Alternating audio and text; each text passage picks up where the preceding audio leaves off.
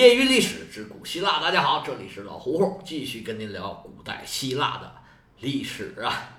终于回来了，聊了三回的古希腊哲学，好家伙，把我给累的。不过呀，这古希腊哲学实在是博大精深，内容是太多了，我又不太懂，难免是挂一漏万。我这随便一回忆啊，就能想起来好几点我自己想讲的没讲到的。一个是古代把物理啊、化学这都叫自然哲学，它都是归在哲学类的。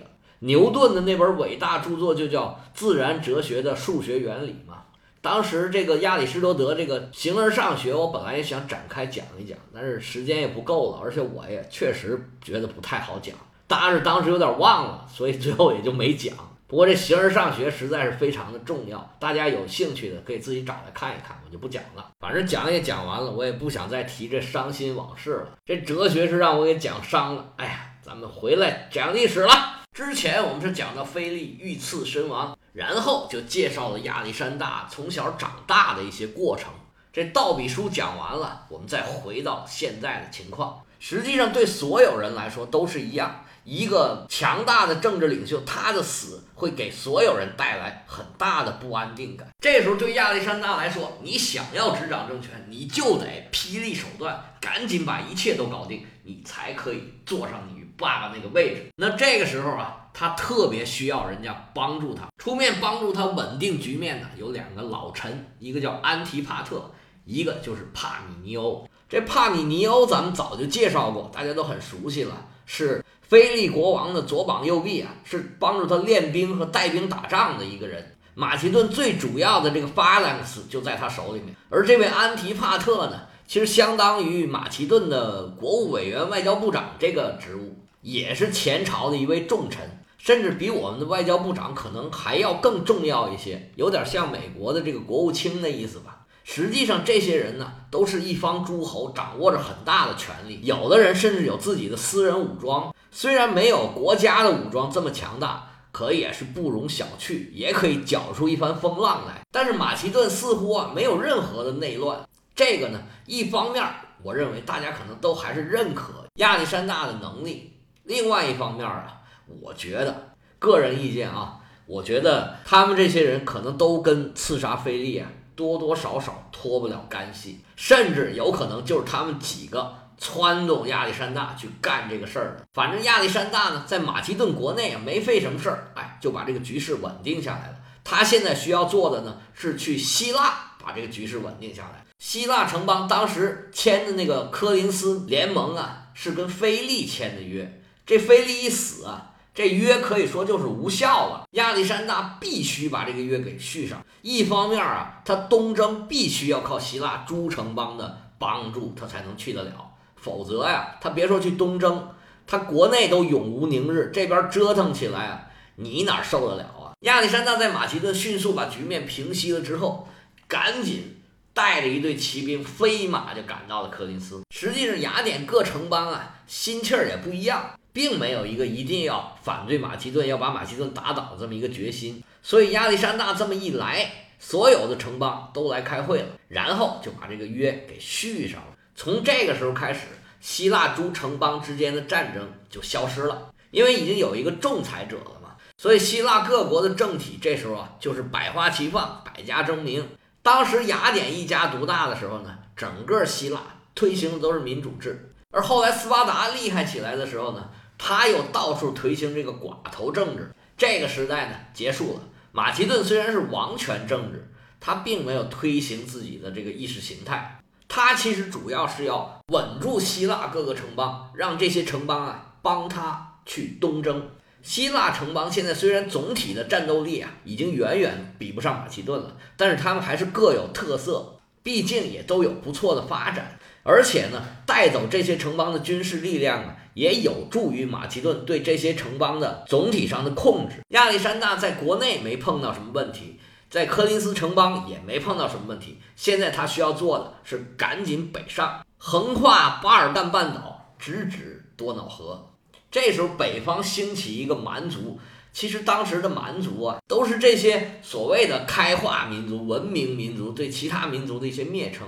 这些所谓的蛮族啊，主要是没有文字。生活呢可能也没有这么讲究，而且呢到处劫掠呀，就是他们的生活方式。这次威胁马其顿的呢叫做凯尔特人，其实所谓凯尔特人呢，就是希腊人管他们这一帮人的一种叫法。它的具体内容啊是很含糊的，到底包括什么人，从什么地方来的，其实谁也搞不清楚。就像中国所谓的胡人啊，什么匈奴人啊、突厥人啊，后面的蒙古人啊。其实是很难搞清楚它到底具体的含义的。希腊所说的这凯尔特人呢，被罗马人称为高卢人。距离这个事情大概五十年前，这凯尔特人啊，曾经把罗马给占了。罗马当时正在冉冉升起呢。这个事儿啊，给罗马一个沉重的打击。不过呢，也为他日后的崛起啊，算是打下了一个基础。罗马借着这个事儿，积极的改善内部管理，重新制定这个新的战略。开始了稳步上升的脚步，而过了三百年以后，这个高卢问题才在凯撒的手里正式完全的得到解决了。详细的故事啊，敬请期待。哎，我将来会讲罗马的内容。说回亚历山大，这凯尔特人呢，之所以叫蛮族，他在罗马其实也是抢了就走，他们的持续能力啊和战斗力并不是太强，真正硬碰硬打起来啊。他们是打不过这些所谓的文明军队的，而这些所谓的蛮族呢，就是人数特别多，而且呢，他们拖家带口，所有人都上来打，包括女的也打，更像是民兵组织，不像是正规军。他们也是得知菲利死亡的消息啊，觉得可能有机可乘，想下来抢一把。但是亚历山大带着自己的队伍一到了他们那儿，他们就明知道了这是打不过的，于是他们很痛快的就把这协议给签了。虽然签了这协议啊，对这个蛮族来说没什么意义，但是他们其实是明白不能再去打了，要打只能自己吃亏。亚历山大这么大吊脚跑过来啊，累得够呛。不过呢，他这回还要再回去跑一趟，因为他这次往北走啊，有一个消息在希腊就传开了，说他在跟他凯尔特人打仗的时候啊，战死了。希腊各个城邦是将信将疑，于是又开始蠢蠢欲动。第一个站出来。就是底比斯，底比斯战败了，受到了马其顿的严厉惩罚。他们应该也是最恨马其顿人。而且呢，马其顿人在底比斯已经驻了军了，在他们的那个堡垒里面啊，有很多马其顿的军人。底比斯人这回啊，攻进了堡垒，把马其顿人全部杀掉。这下可惹事儿了。这种行为，亚历山大是绝不能轻饶的，要不然这个风儿起来，他们根本就没法管希腊了。于是亚历山大。从马其顿出发，带着全部的马其顿重装主力，星夜兼程，就把底比斯给团团的围住。这时候亚历山大又去科林斯开会了，这些成员全部都叫来说：“你看看怎么处理这个底比斯吧。”这时候希腊这些城邦一看，哦，老大生气了，这底比斯又是背盟又是杀人的，必须严肃处理啊！还有很多跟底比斯有梁子的城邦开始起哄架秧子。严惩严惩！亚历山大说：“好，你们既然都同意了，那咱们就真的严惩底比斯，攻进城内，把所有的人都抓起来了，所有的首脑全部杀死，其他的人全部变卖为奴隶，把整个底比斯夷为平地，就是一片废墟，以后就没有底比斯这个城邦了。”亚历山大处理完这事儿啊，急急忙忙往回赶，他在一年之内啊，来来往往过温泉关。进进出出已经四次了，他坐下的这匹宝马呀，也是累坏了。说到他这匹马呀，也是西方历史上一匹非常著名的马，叫做布西法拉斯。这个词儿啊是个合成词儿，这布西呀大概就是公牛的意思，这个法拉斯呢大概就是头的意思，合起来就是一个牛头。你看这个名儿啊，你可以大概猜出来这个马大概是什么意思，应该是特别壮、特别高的那种马。这马呀，从亚历山大十三岁的时候就开始跟他了。当时有一个色萨利的马商带着这匹马去见马其顿的国王腓力二世。这腓力二世一看，嚯，这破马什么马呀？这性子也太烈了。虽然看起来还很好、很壮的，但是根本没法骑呀。不管什么人过来，他是又咬又踢，野性难寻，根本没法用。而且呢，这马商可厉害，跟他要多少钱啊？要十三塔兰特。咱以前说过啊，一个塔兰特就可以造一艘船呢。这十三塔兰特是个什么价啊？这国王说：“你开玩笑吧？这个老破马你要我这么贵？不买不买，牵走牵走。”正准备走呢，忽然听着身后啊，他自己儿子在那说话呢，说：“你驯马这伙计他也不灵啊，就他这水平，他肯定弄不了这马。你还不如我去，我一弄这马就听我的了。”这菲利二世一听自己儿子在这胡说八道啊，就非常不高兴，说：“你一个小毛孩子，你懂什么？”说人家这么大的大人，专门驯马的人都不行，你行。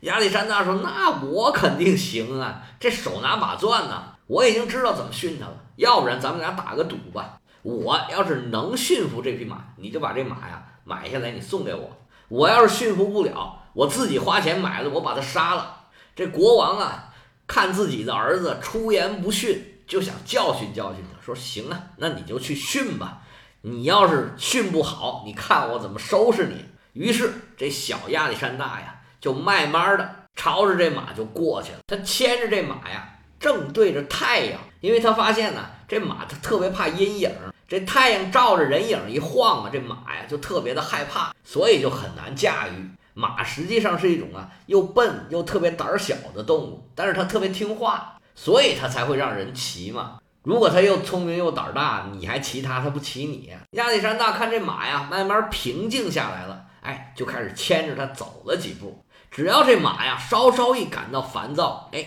这亚历山大就用手啊轻轻摸他的后背。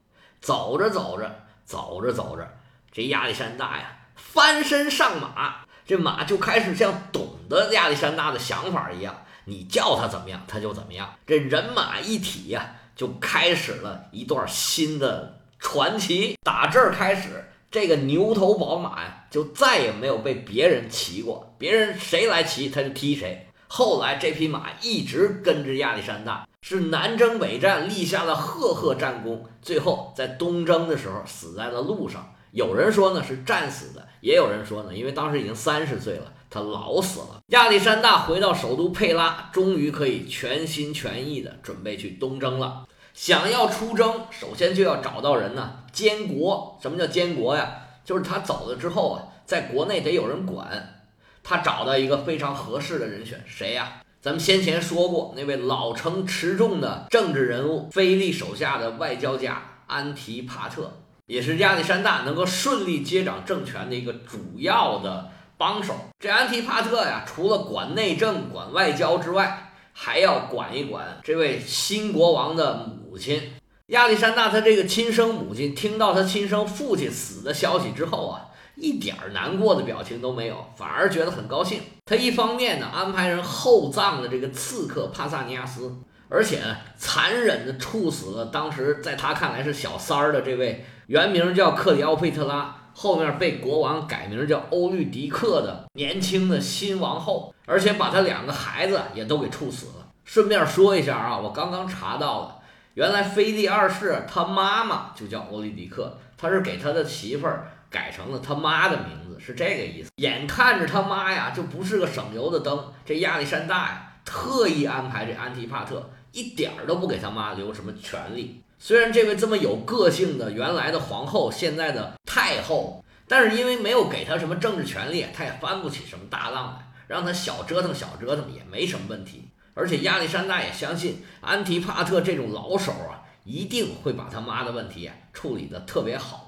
这个怎么每次说到这儿就跟骂人似的？下一步对亚历山大来说，他要做的就是征兵，想要出征打仗，兵是必须得有的。经过他们父子两代人的经营啊，现在马其顿的步兵啊已经是非常的优秀，而他们的伙伴骑兵也是越来越厉害了。亚历山大根据实际情况，把自己的队伍啊进行了非常大的改造，东征的规划呀已然早就定下来了，而且呢，其实也得到了希腊各个城邦的大力的支持。亚历山大根据自己的理论体系啊，设计出来一个比较理想的队伍的规模和状态。他认为啊，最好的一个状态就是带着步兵三万人，骑兵五千人。这个数字呢，是既能打会战，又能啊机动灵活，还能拆分出来一部分，分几路军进行合围。同时呢又不至于因为对装备和后勤呢有太大的压力。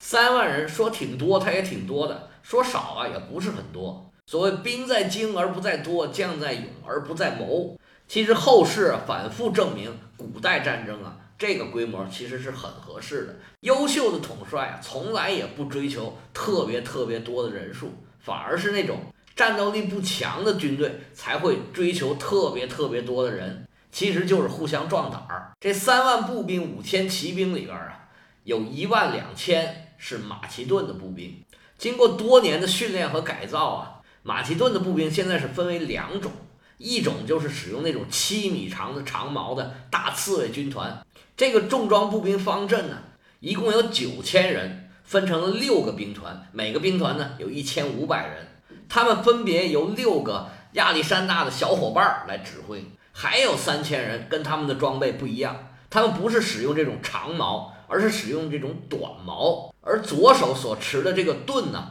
也是比较小的。他们被称为迟钝卫队，特别强调机动性和进攻性。因为他们的矛也比较小，盾也比较小，装备就相对比较轻，他们的机动性啊就要强很多了。一旦自己使用长矛的这些重装步兵跟对方形成了对峙，防守状态可以立即转为进攻状态。这两个兵种呢，就可以互相配合。攻守兼备，使用长矛的兵团呢，由帕米尼欧来综合指挥；而这个三千人的迟钝卫队呢，由帕米尼欧的次子来指挥。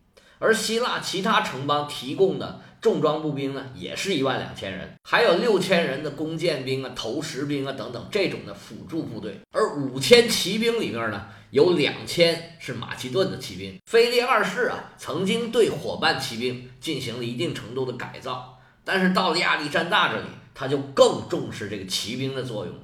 亚历山大创造了当时可以说是最先进的粘锤战术，就是用长枪兵拖住对方。这个长枪啊，又密集，杀伤力又大，冲击力也很强，形成了密不透风的铁毡，就是打铁那个东西，无论什么东西上来砸都砸不烂。而他的骑兵和刚才咱们说的那个迟钝卫队。形成了机动性很强的这个锤，在亚历山大之前呢，并没有这种所谓的冲击骑兵。以前的骑兵啊，都应该叫做近战骑兵。虽然亚历山大这时候还是没有马灯的，他们不可能靠手中的武器进行冲击，而且呢，也不可能对对方的重装步兵进行正面的冲击。